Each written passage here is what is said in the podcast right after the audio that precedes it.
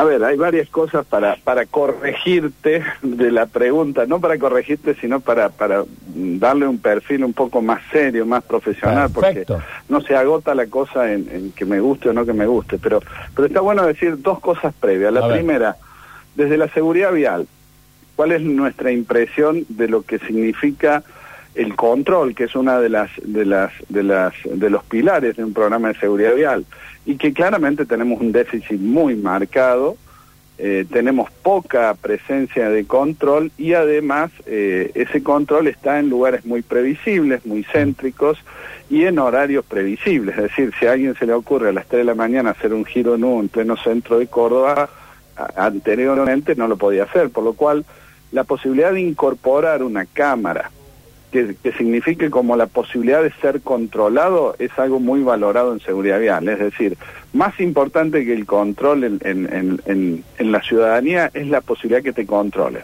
Entonces, cuando vos no sabes si la cámara esa te está controlando o no la ves, no, no te das cuenta, eso genera una cosa mucho más efectiva que llenar de policía en las esquinas. Es mucho más efectivo saber que te pueden controlar aunque no tenés mucha idea de cómo ni cómo, ni cuándo ni en qué momento. Así que desde el punto de vista de la herramienta, porque las cámaras son una herramienta.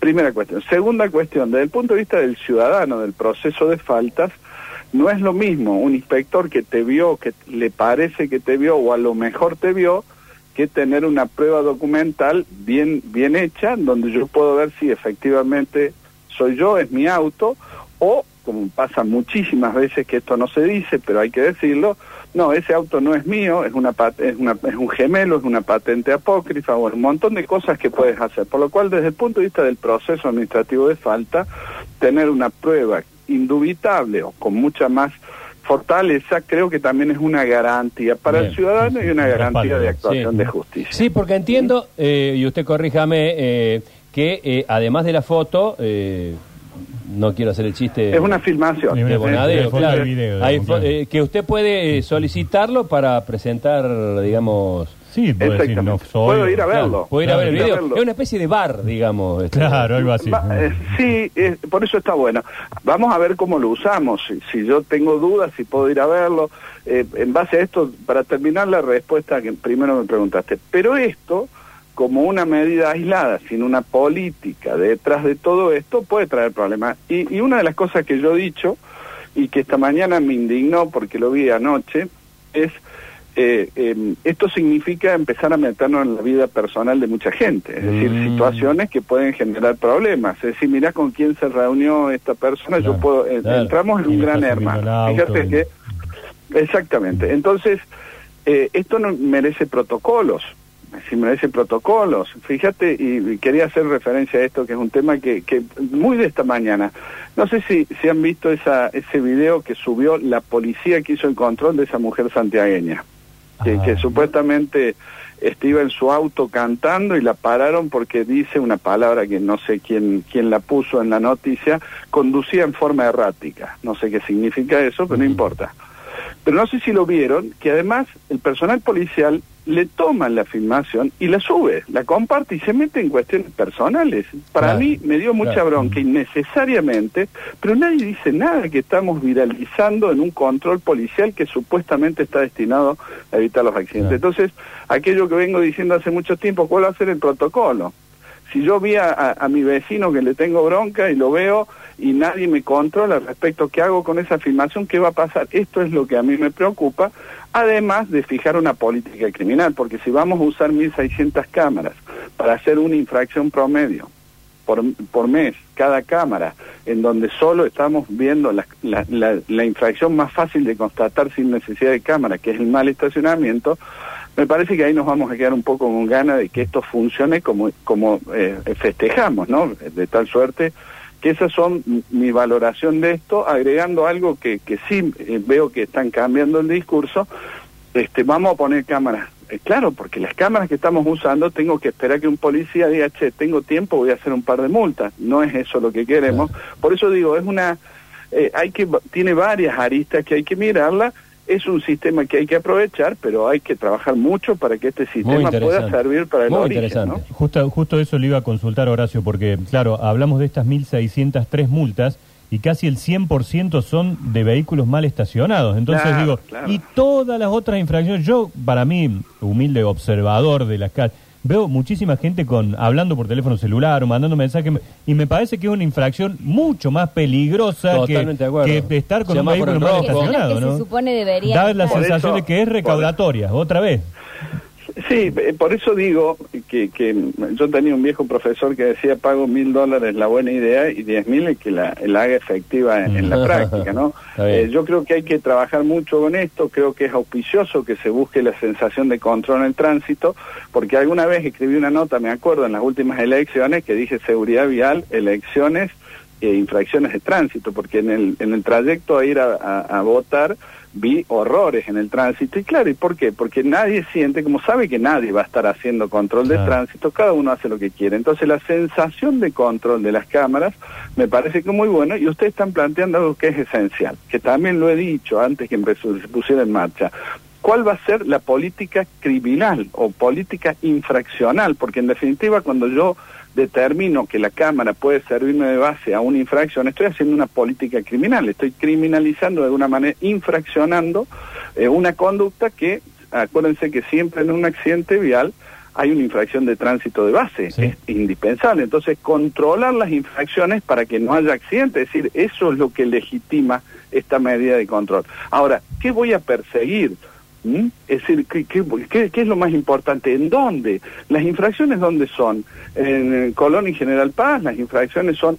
Es decir, yo tengo que definir antes qué voy a priorizar, porque si salgo a perseguir todo, vamos a tener, van a explotar los tribunales de faltas porque no hay forma de resolver esto. Ahora, tenemos que definir, porque es una política, aunque sea en tránsito, lo que pasa es que en tránsito muchas veces eh, vamos por eh, la forma, ¿no? Si yo quiero hacer una política vial en donde las cámaras no solo sirvan para detectar infracciones, sino que, por ejemplo, para definir, che, acá hay un nudo, un problema en el tránsito, las cámaras nos van a dar la imagen para pensar en soluciones. Yo creo que lo que tenemos que transmitir, estamos ante una gran oportunidad de que el ciudadano sienta que de aquí en más te pueden ver, para decirlo muy simple, y por lo tanto a partir de ahora cuídate porque claramente nadie le gusta pagar una multa, nadie le gusta recibir una sanción, pero paralelo a eso quiero que todo este esfuerzo, toda esta violación entre comillas tolerada de, de, de, de la intimidad, de que persigan en una, en una situación, se justifica en esto de, algo que es tan importante que es evitar la, evitar la siniestralidad vial. ¿no? Eh, eh, Horacio, una consulta. Digo, nosotros cuando tenemos alguna duda siempre recorrimos a, a, usted como un especialista, como un conocedor de este tipo de temas. Por ejemplo, desde la municipalidad, ¿no lo convocan, no le consultan, no hablan a la hora de avanzar en este toma de decisiones? No, e, este tema no, yo he opinado muchas veces. En, en, algunos temas sí hemos participado y hemos dado nuestra opinión, pero yo siempre digo que eh, 27 años en esto me, da, me dan la libertad. Es decir, yo lo que quiero es que esto funcione bien. Si alguien lo toma como una crítica sin sentido, no, no. A mí me interesa que esto funcione. La seguridad vial necesita hoy de incorporar este sistema pero tenemos que fijar una política de qué vamos a perseguir, porque yo también lo dije, que íbamos a terminar haciendo infracciones, porque además quien va a detectar la infracción es un policía de la provincia que está con otra función y con otra calidad. también esto es cierto, digo. Y si alguien se ofende por esto, bueno, lo lamento. Yo, yo lo que quiero es que la seguridad vial, primero que Mire, en la Argentina el tema de las infracciones es un tema vergonzoso. Usted le hacen la multa, ahora leí a Buenos Aires va a poner más cámaras. ¿Por qué? Porque en el presupuesto, me decía una, una funcionaria judicial de Buenos Aires, eh, el, el, recaudado por las multas de tránsito supera muchas tasas y, impuestos de, de, de, la provincia.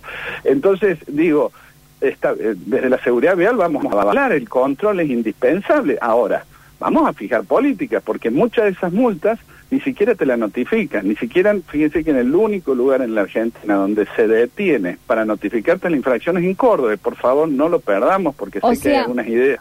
O sea, perdón, así como está hoy, no funcionaría, digamos, funciona no, para que hay ellos que darle recauden. tiempo. Yo creo que hay que darle tiempo. Yo yo creo que no, no es una crítica para para que no funcione. Es una es- hay que darle tiempo y hay que darle esta esta vuelta de profesionalismo, ¿no? ¿Qué vamos a perseguir? ¿Para qué? ¿En dónde? Ahora ya escuché algo que me alegró mucho.